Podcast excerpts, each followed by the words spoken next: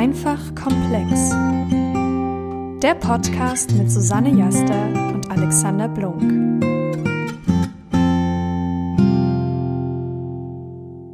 Grüße, hier ist Alex. Moin, hier ist Susanne. Und willkommen zurück zu Folge 7 unseres Podcasts. Heute über Verantwortung. Wir wollen heute ein bisschen über Verantwortung sprechen. Das ist ein Thema, das uns eigentlich im Alltag immer wieder begegnet. Wir fühlen uns für Dinge verantwortlich oder auch überhaupt nicht und gehen einfach an ihnen vorbei.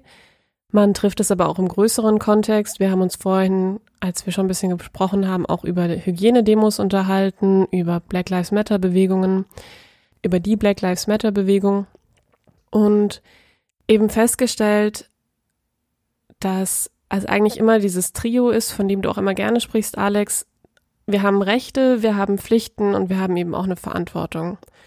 Und spannende Fragen, die damit einhergehen, sind, wofür haben wir denn wirklich Verantwortung? Wie gehen wir mit dieser Verantwortung um? Was machen wir daraus?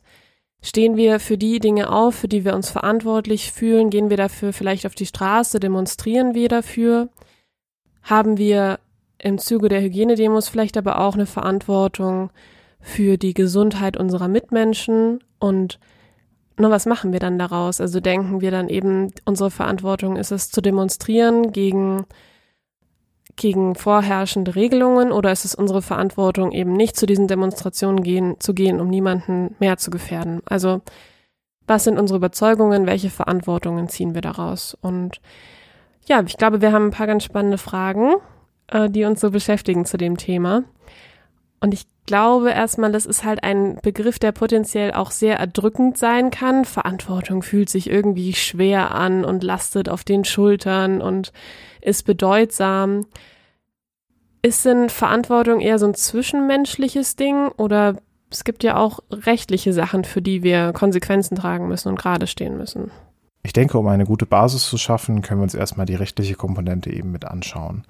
Und Verantwortung zu übernehmen bedeutet letztendlich für die eigenen Handlungen einstehen zu können, dafür auch gegebenenfalls Strafen oder Konsequenzen mit auf sich selbst nehmen zu können und sich auch deren Tragweite bewusst sein zu können. Letztendlich. Das heißt, wir unterscheiden dort auch viel in ein Verantwortungsgefühl, also das ist letztlich das Gefühl, verantwortlich für etwas zu sein und ein Verantwortungsbewusstsein. Ein Verantwortungsbewusstsein würde beschreiben, was mir bewusst ist, wie die Gesellschaft eben zu gewissen Themen denkt. Also zum Beispiel, ich weiß mein, durch mein Verantwortungsbewusstsein, dass in unserer Gesellschaft es nicht akzeptiert ist, meinen Müll auf die Straße zu werfen. Ich habe aber trotzdem kein schlechtes Gefühl, wenn ich das tue, also mache ich es trotzdem. Und grundsätzlich, wenn man sich die Altersgrenzen, die wir dort ziehen, anschaut, Kinder zum Beispiel unter sieben Jahren sind komplett geschäftsunfähig. Also diese können gar keine Rechtsgeschäfte tätigen. Zwischen dem siebten und dem 18. Lebensjahr ist man in Deutschland zum Beispiel beschränkt geschäftsfähig. Das heißt, man geht davon aus, dass man für das eigene Handeln zumindest teilweise Verantwortung übernehmen kann. Wenn es um Strafverfolgung geht, sind Kinder unter dem 14. Lebensjahr davon quasi komplett ausgenommen. Da gibt es vielleicht mal so, da muss man vielleicht mal ein Schwimmbad und da ein paar Stunden ableisten, aber jetzt keine größere Strafverfolgung fürchten. Und da haben wir eine relativ große Trennung. Also über 14 ist man für vor allem größere Straftaten deutlich, deutlich stärker dran. Und wenn wir uns dann anschauen, das magische 18. Lebensjahr, da scheint es in Deutschland so zu sein, puff, du bist 18, Susanne, du darfst jetzt Auto fahren, du darfst jetzt jede Art von Alkohol kaufen und trinken, du darfst alle Formen von Rechtsgeschäften komplett abschließen, du darfst mit deinem Körper, deinem Geld und den Ressourcen, die dir zur Verfügung stehen, eigentlich genau das anstellen, was du für richtig hältst, solange es sich in den rechtlichen Maßen hält. Und, und da haben wir die erste Frage, die man sich stellen muss, ist Verantwortung erstmal eine Altersthematik. Also kann man diese Kindern komplett absprechen und kann man diese, ich sage jetzt an der Stelle mal beliebig, Leuten mit dem 18. Lebensjahr diese zusprechen. Ja, ist total spannend, weil irgendjemand muss sich ja mal hingesetzt haben und diese Grenzen gezogen haben. Und da wird sich ja nicht eine Person hingesetzt haben. Und man sieht ja auch, dass das Verhandlungssache ist, allein wenn wir uns anschauen, dass früher die Altersgrenze eben nicht bei 18, sondern bei 21 war. Das heißt, es wurde ja auch schon mal runtergesetzt. Und Eine ähnliche Debatte sehen wir ja auch immer, wenn es um das Wahlalter geht. Die flammt ja durchaus gerne mal wieder auf. Sollte das Wahlalter auf 16 heruntergesetzt werden? Sind nicht auch 16-Jährige schon mündig genug, ihre Zukunft mitzugestalten und mitzuwählen, was in den nächsten Jahren passiert, bis sie dann halt auch einfach 20 sind, wenn wir jetzt mal von Bundestagswahlen ausgehen? Das finde ich eine super, super relevante Frage, weil ich glaube, Alter dient in dem Fall halt einfach als ein Kriterium, was wir gut messen können, was gut greifbar ist, worauf wir uns irgendwie ganz gut verständigen können, wo einfach ein ganz guter Konsens gefunden wurde. Aber eigentlich könnte man ja mal behaupten, müsste man sich jede Person einzeln anschauen und irgendwie erstmal fragen, bist du denn überhaupt schon verantwortungsfähig? Und ich würde jetzt eben sagen, Alter ist in dem Fall so der, der Generalverdacht, unter den wir jetzt mal alle Leute stellen und sagen, im positiven Sinne, so du bist jetzt halt auch verantwortungsfähig und die kann dir ja aber auch wieder aberkannt werden. Deine Eltern können also weiterhin für dich den Vormund haben, dir kann auch deine, deine Rechtsfähigkeit abgesprochen werden. Aber meiner Meinung nach haben wir einfach nur nicht die Kapazität, jeden einzelnen Menschen anzuschauen und es scheint halt eine ganz gute Faustregel zu sein, die wir da halt anwenden. Und das mag wahrscheinlich auch mit daran liegen, wenn wir uns die Entwicklung des Gehirns angucken, ist eins der Areale, welche sich als letztes dort oben entwickeln, der Präfrontalkortex. Und dieser ist zum Beispiel auch für die Handlungs- und Zielplanung komplett entscheidend und bei Jugendlichen zum Beispiel noch nicht komplett entwickelt. Das heißt, wenn man sich so klassischerweise 12 bis 17-Jährige anschaut, deren Gehirn noch im Aufbau und Ausbau ist und hormonell komplett überfordert, dass man da nicht davon ausgeht, dass sie direkt für alle ihr Handeln die Verantwortung übernehmen können. Wahrscheinlich realistisch nachvollziehbar. Bei doch jüngeren Kindern findet man häufiger mal, also auch dass bei dem Alter unter 10 schreckliche Sachen passieren. Ähm, ich glaube, da wirkt es schon fast offensichtlich, dass man, dass man diese dann nicht dafür verantwortlich machen kann. Und besonders, wenn man in die Kriminologie schaut, also die, die Grenzen sind ja da auch so halbwegs fließend. Also man ist auch mit 18 meistens nicht so, dass man mit 18 das komplette Strafmaß für all die Strafen bekommt, die man äh, vielleicht auch begangen hat, sondern dass das dort meistens noch in reduzierterer Form erfolgt. Aber dennoch müssen wir natürlich die Frage stellen, was führt denn eigentlich bei einem Menschen dazu, also was für Entwicklungen führen dazu, dass man tendenziell mehr Verantwortung übernehmen kann? Ist das eine Größe, die dann im Leben quasi nur anwächst? Fällt die irgendwann wieder ab?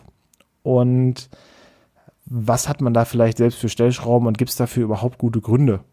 Das heißt, das eine wäre, wir haben eine physiologische Komponente, also wirklich was körperliches. Du hast von Gehirnentwicklung gesprochen. Wir sind kognitiv halt einfach noch nicht ganz ausgereift bis zu einem gewissen Punkt. Das sind wir ja aber eben, wie du auch gesagt hast, mit 18 ja auch nicht schlagartig. Andere Sachen, wo ich sagen würde, das spielt, spielt eben auch noch eine Rolle, wäre unsere Erziehung, die ja auch einfach eine Zeit lang dauert. Ne? Erfahrungen, die wir erstmal machen müssen. Also das heißt, um Verantwortung zu übernehmen und zu verstehen, auch was dass unser Handeln Konsequenzen hat und auch aus dieser egozentrierten Perspektive, die Kinder ja auch zu Recht haben, erstmal ein Stück weit rauszutreten und zu verstehen, dass sich die ganze Welt nicht nur um einen selber dreht, sondern man eben auch Auswirkungen auf die Welt hat.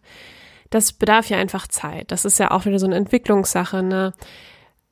Ja, vielleicht auch kulturell bedingt. Ich finde es ganz spannend, so diese Überlegung von Initiationsriten, die man früher gemacht hat, die wir ja heute auf vielleicht ganz anderen Formen haben, die uns vielleicht gar nicht mehr so deutlich auffallen, weil sie gar nicht so präsent sind. Aber vielleicht mal ganz spannend, auf sowas zu achten im Alltag. Ähm, ja, eben Sachen, die uns kulturell dann in die Gesellschaft auf einmal auf andere Ebenen bringen, in andere Rollen eingliedern, uns andere auch eben Verantwortungen zusprechen. Und ich glaube, da hat man, wenn man speziell in Deutschland schaut, häufig den Punkt, sobald man fertig ist mit der eigenen Schulausbildung, dann geht es meistens in eine zum Beispiel berufsbildende Ausbildung oder in ein Studium. Nicht wenig Menschen ziehen dafür das erste Mal dann zu Hause aus. Und dort wird im Allgemeinen davon gesprochen, dass man dann langsam anfängt, für das eigene Handeln Verantwortung zu übernehmen. Man muss irgendwie den eigenen Alltag managen, der Zeitplan muss halbwegs passen, das Geld auf dem Konto sollte jetzt nicht dauerhaft im Dispo stehen, wenn man am Ende des Monats dann nicht nur. wäre gut. Wäre gut, wenn man. Oder zumindest muss man dann irgendwann die Verantwortung übernehmen, sich Hilfe zu suchen, zum Beispiel. Kann ja auch ein Schritt sein. Auch an der Uni zum Beispiel, wenn man sich anschaut, was für Qualifikationen man dort mitnimmt, dann sieht man, dass ich glaube, es war 60 Prozent der Leute, die eine, die ein Studium ablegen, nachher nicht in dem Bereich arbeiten, den sie studiert haben. Das heißt, allgemein lernt man, oder könnte man in der Uni zum Beispiel hauptsächlich lernen, wie man verantwortungsbewusst Aufgaben erledigt, auch Dinge, die vielleicht länger dauern oder anstrengend sind. Welche Mechanismen wir dort haben, um Verantwortung zu fördern, beginnen ja aber nicht nur da, so wie du es gerade angesprochen hattest, sondern wenn wir in die Kindeserziehung zurückblicken, häufig wird gesagt, ein Kind kann beliebig viele Freunde haben, aber nur zwei Eltern. Was für eine Rolle vom Übernehmen von Verantwortung nehmen denn Eltern vielleicht auch nicht nur bei kleineren Kindern und vielleicht beginnenden Jugendlichen ein, sondern vielleicht noch so bis ins Alter Mitte 20, Ende 20. Ich glaube, dass wenn man sich anfängt, diese Frage zu stellen, wir an mehreren Punkten kleben bleiben können. Und zwar sind Eltern in der prekären Situation, dass sie auf der einen Seite sich natürlich über all die schönen Dinge freuen können und auch dürfen, die ihre Kleinen fabrizieren, auf der anderen Seite auch die sind, die Grenzen aufzeigen können und wahrscheinlich auch sollten wenn man sich anschaut, dass ein Großteil der Sozialisierung von Kindern spätestens so ab Beginn der, der Schulzeit auch durch die Mitmenschen, durch die Freunde passiert, ist, glaube ich, besonders was das Langfristige angeht, also wo Kinder einfach noch sehr schlecht sind. Zum Beispiel sollte ich mit elf anfangen, eine Zahnspange zu tragen. Ich mag die gar nicht, die sieht scheiße aus und irgendwie fühle ich mich damit nicht so wohl, aber die Eltern wissen, naja, fünf bis sechs Jahre später spätestens hoffentlich, passen dafür die Zähne und die Zähne braucht man das ganze Leben lang. Oder was für Erfahrungen sollte oder sollte oder kann ein Kind auch in jüngeren Jahren schon machen? Also sollte man immer daneben stehen, so ein bisschen Helikoptereltern-Style, wenn, wenn das eigene Kind mal ohne fünffache Absicherung anfängt, mit Stützrädern Fahrrad zu fahren. Ist das eine smarte Sache? Und ich glaube auch, dass es an Eltern ist, festzulegen, wie viel Sicherheit und Geborgenheit sie Kindern geben und wie viel Atmosphäre sie aber auch schaffen, dass Kinder gezielt Fehler machen können und sehen, dass ihr eigenes Handeln Konsequenzen hat und dass das auch durchaus wichtig ist und dass es nicht nur darum geht, dass die Welt um sie herum ihnen Böses möchte. Ja, und auch die Herausforderung, dann dein eigenes Kind nicht vor den Konsequenzen schützen zu wollen und sie damit auch aus der Verantwortung zu sehr rauszunehmen oder eben sich die Frage zu stellen, wo ist es wichtig, dass mein Kind lernt, Verantwortung zu übernehmen und wo ist es aber halt auch einfach zu viel, welche Sachen konnte es halt einfach nicht absehen und wo habe ich vielleicht meine Verantwortungspflicht übersehen. Und anderer Gedanke, der mir dazu gerade noch kommt, ist, wo wir vorhin so von diesem 18. Lebensjahr so als Grenze gesprochen haben, wo man auf einmal viel mehr Verantwortung zugesprochen bekommt, zumindest rechtlich ist es ja eigentlich beim Elternwerden genauso. Auch da hat man ja dann schlussendlich vom einen Tag auf dem anderen ein Kind, für das man unfassbar viel Verantwortung übernehmen muss und so wirklich vorbereitet hat einen darauf ja dann auch niemand. Da ist es wieder so ein Randtasten eben daran, ja, eben wie viel Verantwortung man irgendwann im späteren Alter sein Kind eben gibt und wann und wie. Eine andere Frage, die ich dir erstmal noch stellen wollen würde, wäre, warum ist denn das mit dieser Verantwortung eigentlich so ein Ding? Ne? Warum ist das gut, dass wir die übernehmen?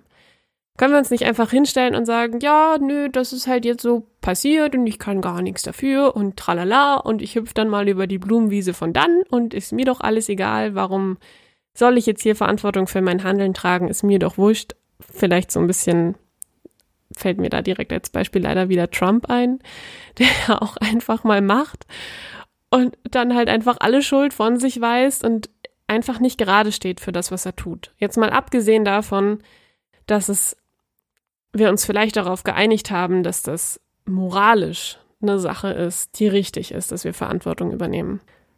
Warum sollten wir das tun? Ich glaube, am Ende des Tages ist Folgendes zu beobachten. wenn du dich auf eine gewisse Art und Weise verhältst, dann ist wichtig, dass ich als dein Gegenüber, als Mensch in deiner Umwelt nachvollziehen kann, wie du dich verhältst. Und es ist ebenfalls total wertvoll, wenn wir beide entweder uns an Spielregeln halten, die wir gemeinsam festgelegt haben, oder die vielleicht schon da waren, als wir beide angefangen haben, dieses, diese Unterhaltung zu führen, dieses Spiel zu spielen, uns in der Schule gesehen haben oder ähnliches. Das heißt, grundsätzlich ist unser Verhalten erstmal davon gesteuert, was wir gelernt haben, was ordentliche Verhaltensweisen sind, die wir auch zeigen können und auch zeigen sollten, darin rumzuexperimentieren. Und das funktioniert auch nur, wenn es nicht nur, wenn nicht nur Schönes gelobt werden kann, sondern auch, wenn es Konsequenzen daraus gibt, wenn man diese Verhaltensregeln bricht.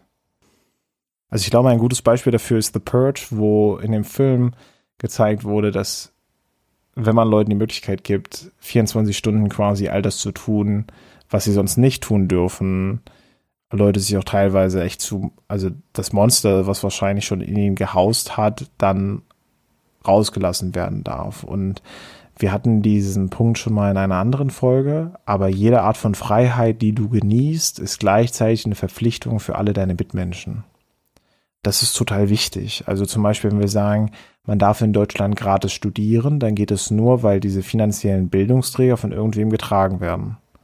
Und das ist dann zum Beispiel Verantwortung des gesamten Staates, das heißt streng genommen des Steuerzahlers, dass du deine Ausbildung dementsprechend machen darfst, auch in der Hoffnung, dass du irgendwann der Gemeinschaft mit deiner beispielsweise Arbeitskraft wieder etwas zurückgibst.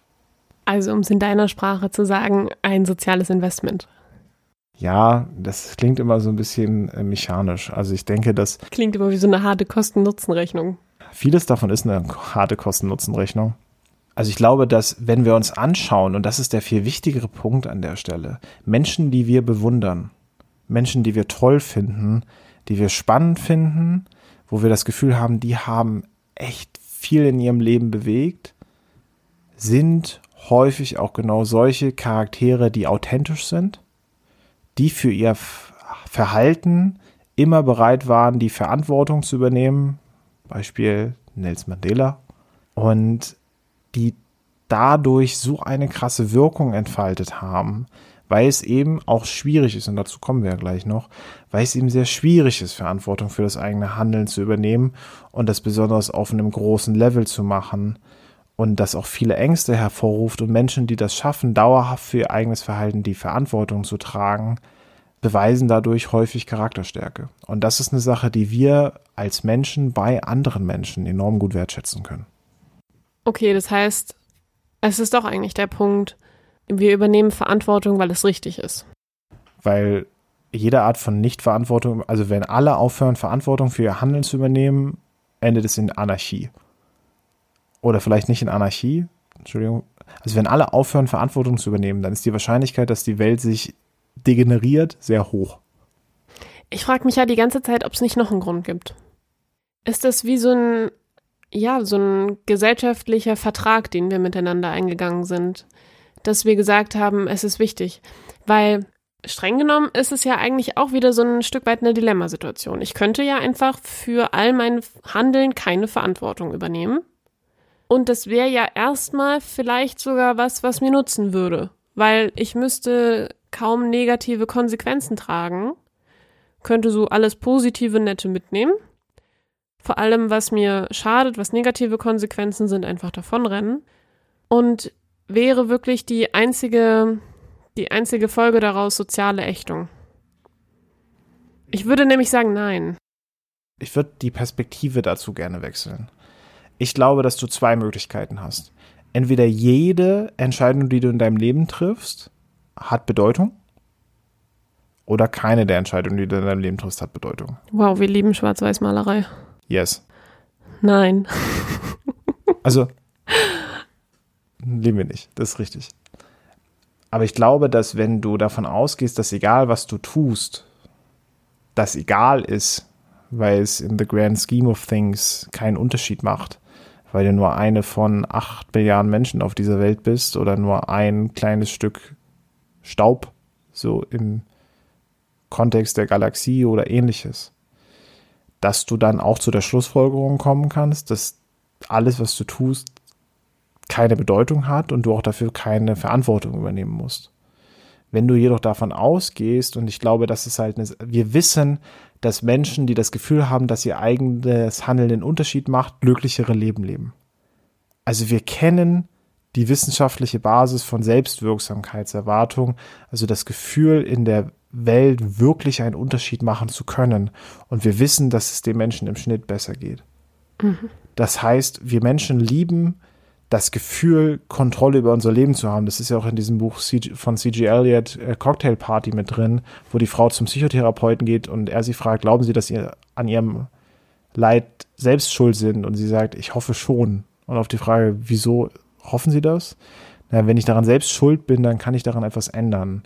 Wenn ich der Welt einfach nur ausgeliefert bin, dann kann, dann wird es ja nur noch schrecklich bleiben. Und ich glaube, dass es hinter dem Wunsch nach Verantwortung ist der Wunsch danach, dass die eigene Handlung bedeutsam ist und dass es auch besonders damit verknüpft, dass es uns Menschen danach damit besser geht, wenn wir das Gefühl haben, dass das, was wir tun, wirklich wichtig ist, unabhängig davon, ob es das am Ende ist. Und dass wir deswegen Verantwortung in diesem Gesamtkontext enorm gut wertschätzen können. Ich glaube, in dem Kontext müssen wir einmal über interne und externe Kontrollüberzeugung reden. Ja. Wenn du jetzt schon an so einem Punkt warst von Selbstwirksamkeit und was denke ich, habe ich Kontrolle über das, was ich tue oder nicht.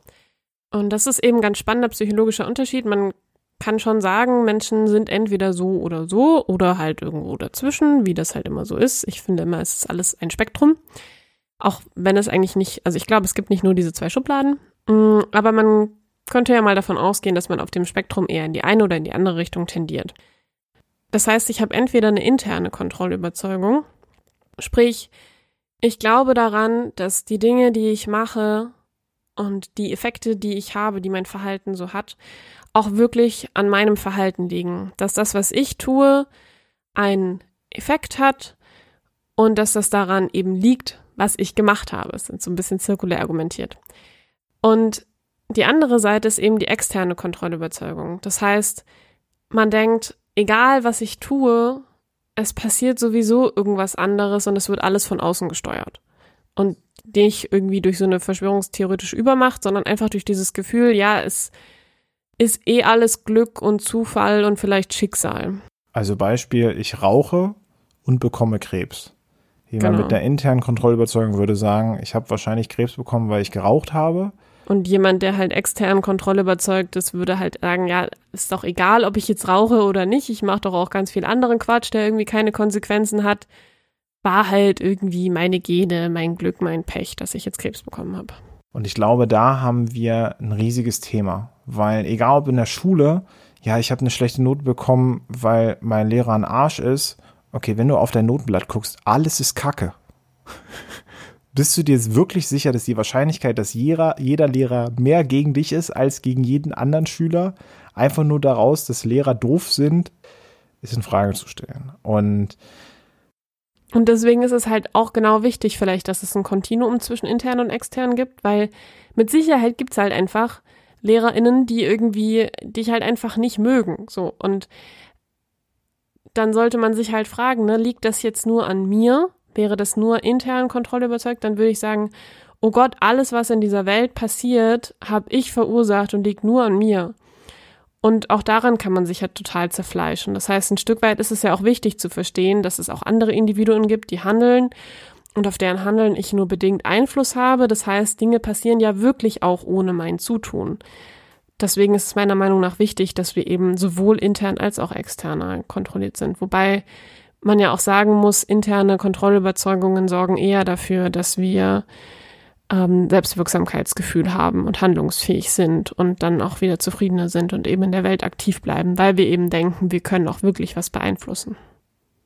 Also stellen wir mal wieder fest, das ist so ein psychologisches Konzept, wo man sagt, okay, wenn du davon ausgehst, dass streng genommen du erstmal einen Unterschied in der Welt machst und wenn wir davon ausgehen, dass du erstmal für dein eigenes Handeln verantwortlich bist, unabhängig davon, wie oft das jetzt richtig ist, lebst du im Schnitt besser damit, genau das zu denken. Das hört sich stumpf runtergebrochen so einfach an, aber das ist es bei weitem nicht. ein Buch, was ich persönlich sehr schätzen gelernt habe, ist das Buch Extreme Ownership von Jocko Willink beispielsweise. Wenn man sich die US Army anguckt, dort, wo es wirklich häufig in, um Situationen geht von Leben und Tod, da kommt häufig die Frage auf, wir sind da jetzt in schlechtes Wetter geraten, daraufhin sind unsere Waffen funktionsunfähig gewesen. Sollte hoffentlich nicht passieren, aber also war das jetzt einfach Pech, dass das Wetter schlecht war oder was? Also selbst wenn wir nur daran zu, zu zwei Prozent schuldig sind, was hätten wir da anders machen können, um auch für diese Sachen Verantwortung zu übernehmen, die eigentlich so komplex sind, dass wir sie nicht komplett vorhersagen können und auch so sind, dass man sagen muss, da gibt es immer ein Restrisiko. Mir fällt da ein Satz ein, den du ja auch sehr gerne sagst, dass Entschuldigungen oder das Problem an Entschuldigungen ist halt, dass sie ja berechtigt sind. Aber das bringt einem halt nicht weiter. Also das bringt einen halt nicht weiter. Ausreden sind irgendwie immer ein Stück weit begründet und legitim, aber ja, was soll es? So. Da, da kannst du dich halt drauf rausreden, aber das ist dann halt immer noch irgendwie nur bedingt toll, weil lieber lernen, gerade zu stehen für das, was wir tun und sich dadurch selbst weiterentwickeln. Und ich glaube, auch das ist eben ein Punkt, den wir nochmal ansprechen sollten oder den ich gerne kurz erwähnen würde, zumindest ist eben, dass ich denke, Verantwortung zu übernehmen hat eben nicht nur den positiven Vorteil, dass wir dadurch sozial akzeptiert sind, das hatten wir ja vorhin eben, dass es die soziale Anerkennungskomponente gibt, sondern ich glaube eben auch, dass wir dadurch, wenn wir Verantwortung übernehmen, eine wahnsinnige Chance haben, uns weiterzuentwickeln und aus unseren Fehlern zu lernen und eben hinzuschauen zu dem, was wir tun, zu den Konsequenzen, die das bei mir und bei anderen Leuten ausgelöst hat. Und das kann ich halt nur machen, wenn ich mir selber eingestehe, dass dieser Effekt von mir verursacht wurde. Also exakt, wenn ich Verantwortung dafür übernehme. Und ist es nicht so absurd, wenn wir ein Kind haben und das lernt gerade Fahrradfahren und ich sag mal, es fällt beim ersten Mal hin, es fällt beim zweiten Mal hin, dass man dann sagt, komm, ich helfe dir nochmal, ich stütze dich ein bisschen, aber versuch's noch ein drittes oder ein viertes oder ein fünftes Mal. Und so langsam, wenn wir erwachsen werden, lernen wir, wir müssen es zumindest einmal probiert haben, damit wir sagen können, funktioniert nicht. Klasse. So, ich habe diese Prüfung einmal gemacht, ging nicht. Ging nicht, war, war scheiße. Prüfer war zu streng. Ich hatte Bauchschmerzen, meine Katze hatte Schnupfen und die Sonneneinstrahlung war zu schräg. Oder, Mist. oder ich bin halt zu dumm für dieses Studium nach einem Versuch. Ja, wenn es blöd läuft, dann attribuiert man das so. Mhm. Und dasselbe Spiel haben wir woanders. Du startest eine Firma, äh, geht pleite, ja, okay, dann bist du wohl ein schlechter Selbstständiger oder eine schlechte Selbstständige. Bei weitem wahrscheinlich nicht. Mhm. Aber wir versuchen uns das da häufig einfach zu machen. Und ich, ich glaube, eine Frage, die auch in all diesem steckt, ist nicht, hast du das probiert?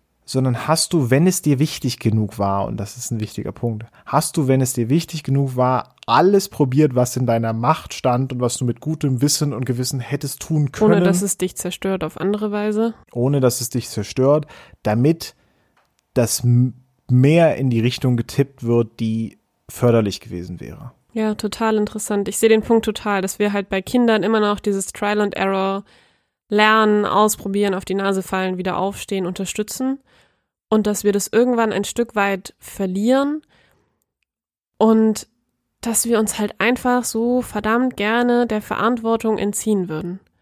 Dass wir oft dieses Bedürfnis haben, einen scheinbar einfacheren Weg zu gehen und eben nicht den anstrengenden, komplizierten Weg. Und das ist der Punkt, an dem auch viele Ideologien ansetzen. Also egal, ob das jetzt politisch ist, religiös oder auch andere Ideen gibt, die man dort ins Extreme rückt. Je extremer eine Ideologie ist, umso einfachere Antworten liefert sie und so ein schnelleres Schwarz-Weiß-Denken mit hier ist der Feind und das sind die Bösen, die dir das angetan haben, gibt es. Und wir lieben es, wenn es jemand anderen gibt, auf den wir selbst die Verantwortung schieben können. Wir hatten das in der Fehlerfolge. Eine Person geht dir fremd. So, dann kann man sagen, haha, unsere Beziehung ist kaputt gegangen, weil der Mensch fremdgegangen ist. Wahrscheinlich auch deswegen, aber wahrscheinlich nicht nur deswegen und wahrscheinlich hat dein Verhalten auch mit dazu geführt, dass diese Person mit fremdgegangen ist und generell euer ihr hat dann nicht dem Ganzen standhalten können. Und ich glaube, das macht halt besonders bei den Menschen, die uns wichtig sind, ein großes Problem aus, weil auch viele Diskussionen, die man unter Freunden führt oder unter Bekannten noch mehr, aber auch unter sehr engen Partnerschaften oder in sehr engen Partnerschaften, da muss man sich häufig darauf zurückbesinnen, reden wir hier gerade miteinander und diskutieren wir gerade, weil ich Recht haben möchte oder weil wir möglichst richtig liegen wollen? Und ist es so, dass wenn ich davon überzeugt bin, dass wir beide uns streiten, weil du hart abgefuckt hast, ist das, ist es so, dass wirklich 100% davon bei dir liegt? Oder an welchen Punkten, wenn mir das jetzt auffällt und ich jetzt deswegen explodiere, hätte ich denn schon was sagen können, dass das nicht in so einen Bereich reingegangen wäre. Das hatten wir auch in der Fehlerfolge mit dem Menschen, der plötzlich explodiert, weil er schon immer kleine Teller gehasst hat, aber halt nie geschafft hat, seinen Mund dafür aufzumachen. Also viele Systeme, in denen wir uns alltäglich bewegen, haben die Tendenz, sich negativ zu entwickeln, wenn man nicht auf sie aufpasst. Der Wunsch danach, dass das eine höhere Macht seien, dass die eigenen Eltern wo man meistens so mit Anfang, Mitte 20 merkt, dass das eigentlich auch nur Menschen sind, dass die wirklich den goldenen Plan davon haben, wie die Welt funktioniert. Oder dass jemand, der vielleicht ein Celebrity oder eine Person in der Politik plötzlich den goldenen Weg für alles gefunden hat. Das funktioniert halt leider häufig nicht. Geht halt einfach nicht. Und die Gegengift, was man dort versucht zu sich zu nehmen oder was man immer wieder sieht, ist die Rückkehr zum Individuum. Und die Rückkehr zu dir selbst in einer immer weiter komplexer werdenden Welt. Und dann ist die Frage, was kannst du für einen Unterschied ausmachen? Und dann ist eben auch die Frage, was kannst du und auch nur du allein überhaupt für Verantwortung für dich und auch für andere übernehmen? Ja, ich sehe die Punkte total. Also diese Fragen nach, sind das kindliche Bedürfnisse, die wir da haben, dass wir andere Menschen dafür verantwortlich machen, was passiert? Ist es einfach ein extremes Bedürfnis danach, Komplexität zu reduzieren? Und das ist ja auch ein Stück weit eben wieder total legitim. Ne? Also wir können nicht jeden Fakt immer bis ins letzte und kleinste Detail wahrnehmen, sondern wir müssen ein Stück weit Komplexität reduzieren. Ich kann nicht die Corona-Pandemie in all ihren Details verstehen, wahrnehmen, einordnen, sondern ich brauche irgendwo Heuristiken, Daumenregeln und ich muss das irgendwo ein Stück weit verstehen. Und die Frage ist aber, wo fordern wir uns selbst genug und wo entziehen wir uns der Verantwortung zu schnell? Wie kommt es dazu, dass ich verstehe, dass ich heute mit dem Bus gefahren bin und ich dadurch die Umwelt gerettet habe?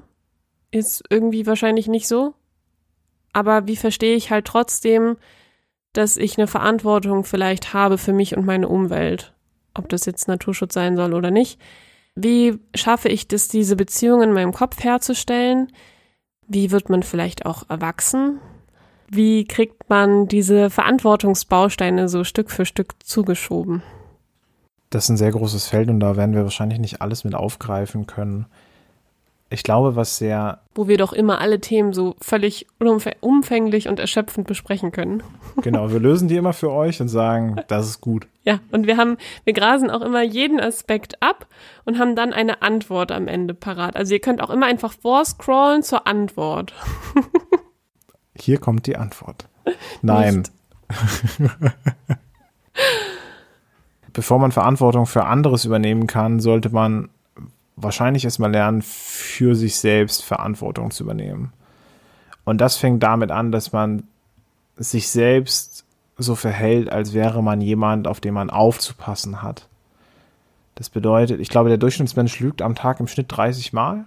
Irgendwie absurd. Welche, welche Studie hat denn das schon wieder herausgefunden? Das ist doch methodisch, frage ich mich schon wieder, wie das denn herausgefunden werden soll. Das ist doch enormer Bias, wenn du die Leute fragst, und wie oft lügst du so? Okay, ich müsste das nochmal nachgucken. Also, wenn man sich dabei erwischt, in der Woche halt zu sagen, man trifft sich mit Leuten und sagt, ich bin fünf Minuten zu spät, weil der Bus zu spät kam, Klammer auf, nee, ich kam eigentlich zu spät, weil wenn es mir richtig wichtig gewesen wäre, wäre ich wahrscheinlich schon fünf Minuten vorher gewesen. Wenn es mir richtig, richtig wichtig gewesen wäre, schon eine Viertelstunde vorher. Aber ihr seid mir eigentlich nur so halb semi-wichtig und ich weiß, dass es halbwegs sozial akzeptiert ist, wenn ich fünf Minuten zu spät komme und deswegen ist es schon in Ordnung so. Also, ich glaube, wenn man diese, wenn man mit sich selbst reflektierend umgeht und sich anschaut, warum habe ich eigentlich so gehandelt, wie ich gehandelt habe und sich selbst dabei in Frage stellt, aber nicht verurteilt. Und jetzt ist das der wichtige Punkt. Also, ich denke, dass eine schnelle Handlungsfähigkeit plus gute Reflexion plus sich selbst nicht verurteilen dazu führt, dass man langfristig mehr Verantwortung übernimmt. Warum? Weil du du handelst, das heißt, du schiebst erstmal einige Dinge an. Dabei versuchst du eher Also nur wenn ich handle, dann kann mein Handeln auch Konsequenzen haben. Wenn ich immer der passive Beobachter bleibe, dann hat das wahrscheinlich vielleicht auch Konsequenzen. Also ich glaube, das ist auch so ein klassisches Akademiker-Ding.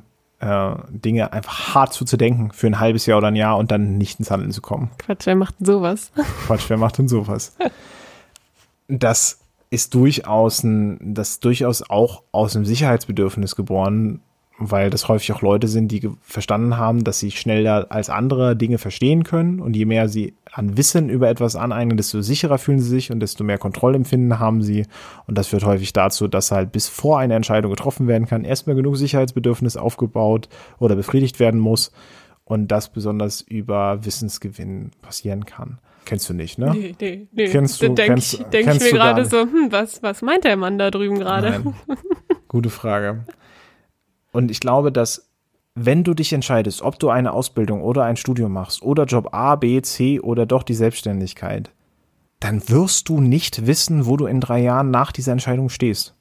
Äh, Du hast Wahrscheinlichkeiten, aber du wirst es nicht wissen.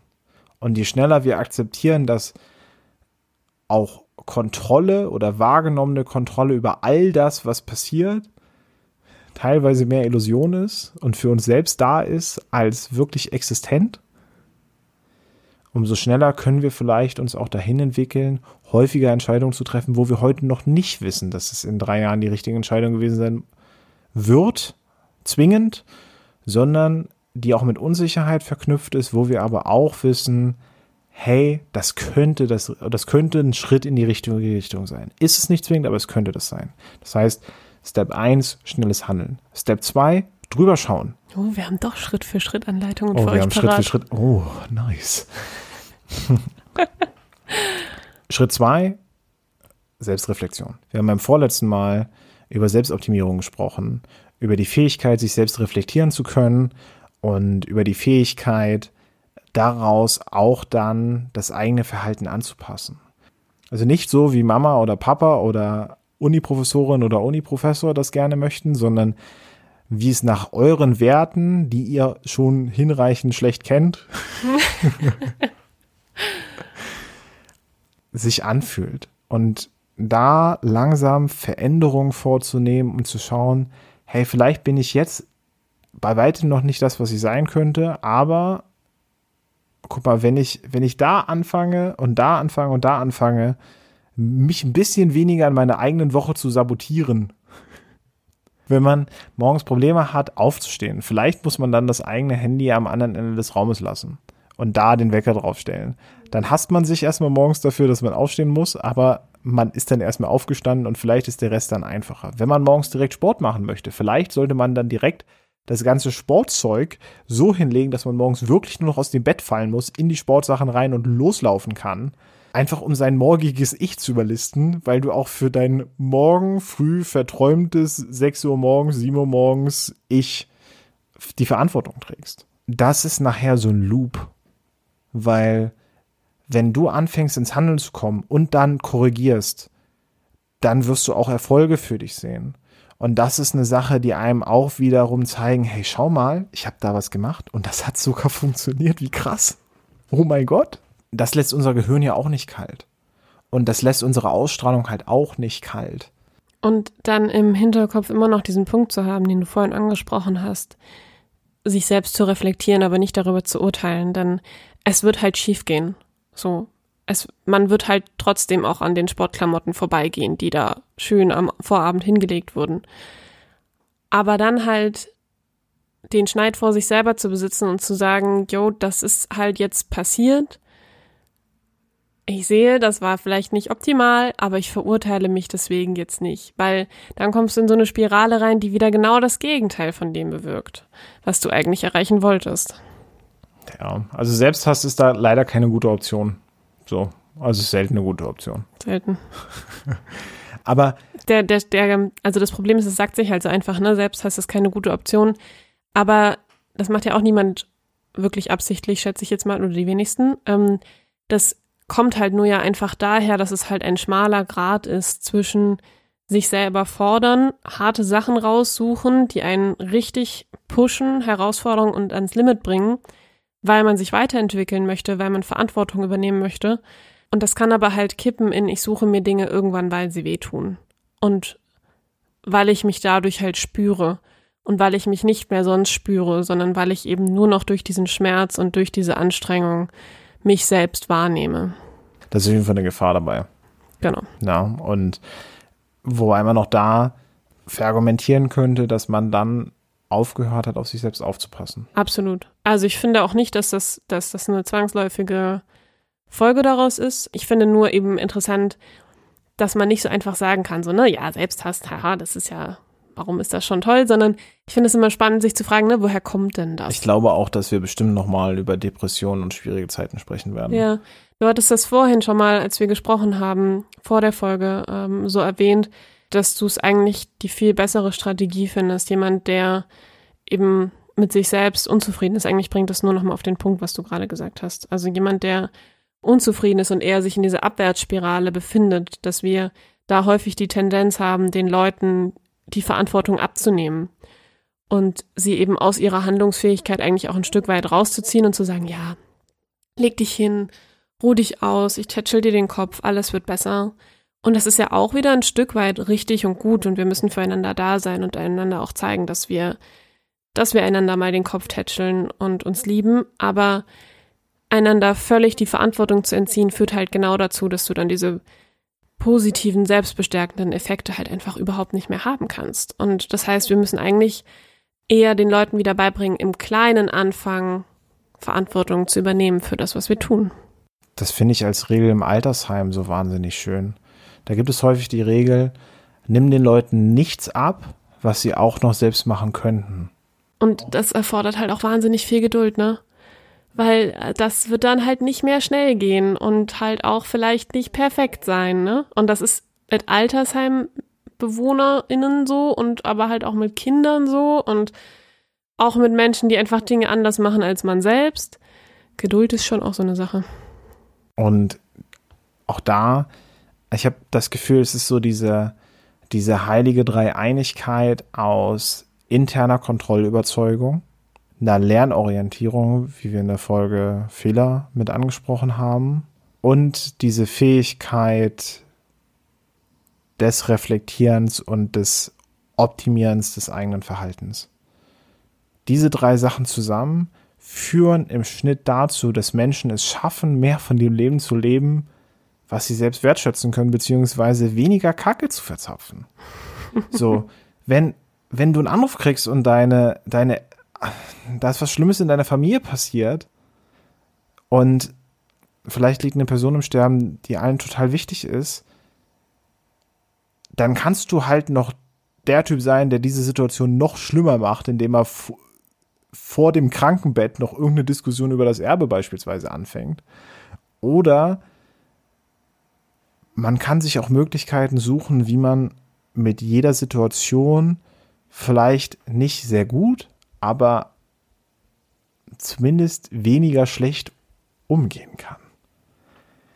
Und natürlich passt das auch so ein bisschen in das, in die Art und Weise, wie man teilweise die Welt wahrnehmen kann. Und zwar, dass es erstmal grundsätzlich schwierig ist, sich hier zu bewegen und dass viele Sachen erstmal hart und anstrengend sind und eine, also ich finde das fast zynisch, dass es halt häufig genug mehr hilft zu sagen, trag, gen, trag genauso viel, wie du tragen kannst, ohne darunter zusammenzubrechen. Und versuch nicht, immer mehr von deinen Lasten abzugeben. Und ich glaube auch, und dieses Thema ist riesengroß und ich habe das Gefühl, wir werden nicht nur das häufig, also häufiger über ähnliche Themen sprechen, sondern ich habe besonders auch das Gefühl, dass wir aufgrund der Alltagsrelevanz auch in den Nachrichten zu dem, wie wir miteinander umgehen können und wollen, immer wieder zurückkehren werden. Und eine Sache, die man merkt, glaube ich, ist, dass egal in welcher Gruppe gegenüber welcher anderen Gruppe, die Rhetorik immer mehr zu einem Wir gegen die oder die Bösen haben oder das und das ist passiert und jetzt seid ihr schuldig. Klammer auf, wir sind die Armen, die nie was falsch gemacht haben und jetzt liegen wir am Boden. Das ist eine Art von Rhetorik, die immer wieder bewiesen hat, dass sie nicht funktioniert und häufig auch eine Lösung für die Krankheit des Patienten verspricht, die dann meistens eher den Patienten killt, als ihn besser zu machen. Das ist halt die Frage, was dein Ziel ist, ne? Also wenn du als Ziel hast, die Gesellschaft zu spalten, Chaos zu stiften und Situationen dann für dich zu nutzen, ist das eine gute Strategie. Ich glaube, vieles ist, kommt aus einem guten Herzen. Hm, das glaube ich tatsächlich auch, ja. Die Menschen machen ja nicht Dinge, in der, also in der Regel machen sie Dinge, weil sie halt wirklich denken, dass sie richtig sind. Und ich glaube, dass das total ehrbar ist. Häufig, wenn wir vor komplexen Problemen stehen, und das sind auch Sachen, für die Leute gerne auf die Straße gehen, dann ist es so, als würdest du mit deinem Schraubenschlüssel vor so einem Apache-Helikopter stehen und wie so ein Affe darauf hauen und sagen, das wird jetzt bestimmt besser, wenn ich darauf rumkloppe so dieses Ding an sich ist halt so komplex und die Wahrscheinlichkeit, dass durch deine Anstrengung, wenn du nicht genau weißt, was du tust, die Sachen mehr zu dem werden, was du selbst wertschätzen könntest, ist ungefähr Bagel. Und ich glaube, für jedes Thema, über das wir in Zukunft sprechen werden, gilt genau das. Es scheint so, als würde es einfache Lösungen geben, aber die gibt es nicht. Ja, und wir haben halt die Verantwortung, zu suchen und die Augen offen zu halten und die Ideologien, die wir vertreten, die wir nicht vertreten, weil wir böse sind, sondern weil wir sie für richtig halten, immer dann zu hinterfragen, wenn es Anzeichen dafür gibt, die berechtigt erscheinen. Das heißt, offen zu bleiben, sich nicht zu verschließen gegenüber anderen, denn wir haben eine Verantwortung gegenüber anderen Menschen, nicht nur für unser eigenes Wohl, sondern auch für andere. Und wir haben aber eben auch die Verantwortung, zu unseren Ideologien zu stehen, wenn wir sie für wertvoll erachten. Und das ist halt eine Krux, ne? Da gibt's halt die Frage nach richtig und falsch ist halt kaum zu beantworten. Ich glaube, das Wort Ideologie ist grundsätzlich sehr emotional besetzt und ich weiß nicht, ob wir dafür irgendwann noch mal ein anderes Wort finden, um das auszudrücken, aber ich bin komplett bei dir und wir können das ja mal kurz erläutern, weil ich, also ich finde, oder wir können das ja mal kurz nur mit noch ein paar Beispielen unterlegen. Ideologie kann ja, muss ja nicht bedeuten, ich gehöre dem ES an. Es kann ja auch, also Ideologie ist nicht nur religiös zum Beispiel, sondern sie kann auch einfach, auch der, auch liberale Freiheitswerte können eine Ideologie sein, von der wir überzeugt sind. Wobei der Begriff Ideologie wahrscheinlich wirklich nochmal einer genaueren Betrachtung bedarf. Ich glaube, er beschreibt häufig eher Extreme. Ja, das und auch eine extreme, eine extreme Auslegung. Also ich glaube, wenn man Fan von Ideen ist, dann hat man diese trotzdem zu hinterfragen, wenn es sich auftut, dass man diese hinterfragen sollte und man das, das Anstrengende ist, dass es hilft, wachsam zu bleiben. Dann ist doch, kann man, kann man ideologisch in der Mitte stehen. Ich glaube, also. Es wäre auch mal spannend zu diskutieren. Okay, das diskutieren wir. Wir, wir haben die Verantwortung, darüber zu reden. Juti. Ansonsten war es das, glaube ich, erstmal für heute. Und wir gehen nicht direkt in so eine Art Sommerpause. Ihr werdet wahrscheinlich im September wieder von uns hören. Und Wir hoffen, dass wir euch wieder gedanklich etwas bewegen konnten. Danke übrigens für euer zahlreiches Feedback, was uns ständig erreicht. Das auch die Menge der Hörer, muss ich sagen, überrascht uns nicht nur positiv, sondern ist außergewöhnlich und gibt uns natürlich auch viel Energie, dass wir weiterhin uns immer mehr Themen rauspicken und diese dann auch mit euch diskutieren wollen. Und wenn ihr Wünsche, Anregungen oder ähnliches habt, schreibt uns doch einfach an kontakt at einfachkomplexpodcast.de und ich glaube, ich höre einfach an der Stelle auf. Also ich werde nicht versprechen, wann wir uns auf Social Media irgendwann mal breit machen, aber Susanne hat schon Konzepte von Dingen, die sie machen möchte und ich bin da ähnlich aufgestellt. Das heißt, nach der Sommerpause sehen wir mehr. Nach der Sommerpause. Nach der möchte gern Sommerpause. Nach der möchte gern Sommerpause. Judy, dann dürfen wir an der Stelle erstmal festhalten, auch Verantwortung tragen ist halt ein Thema, das ist einfach komplex. Hype.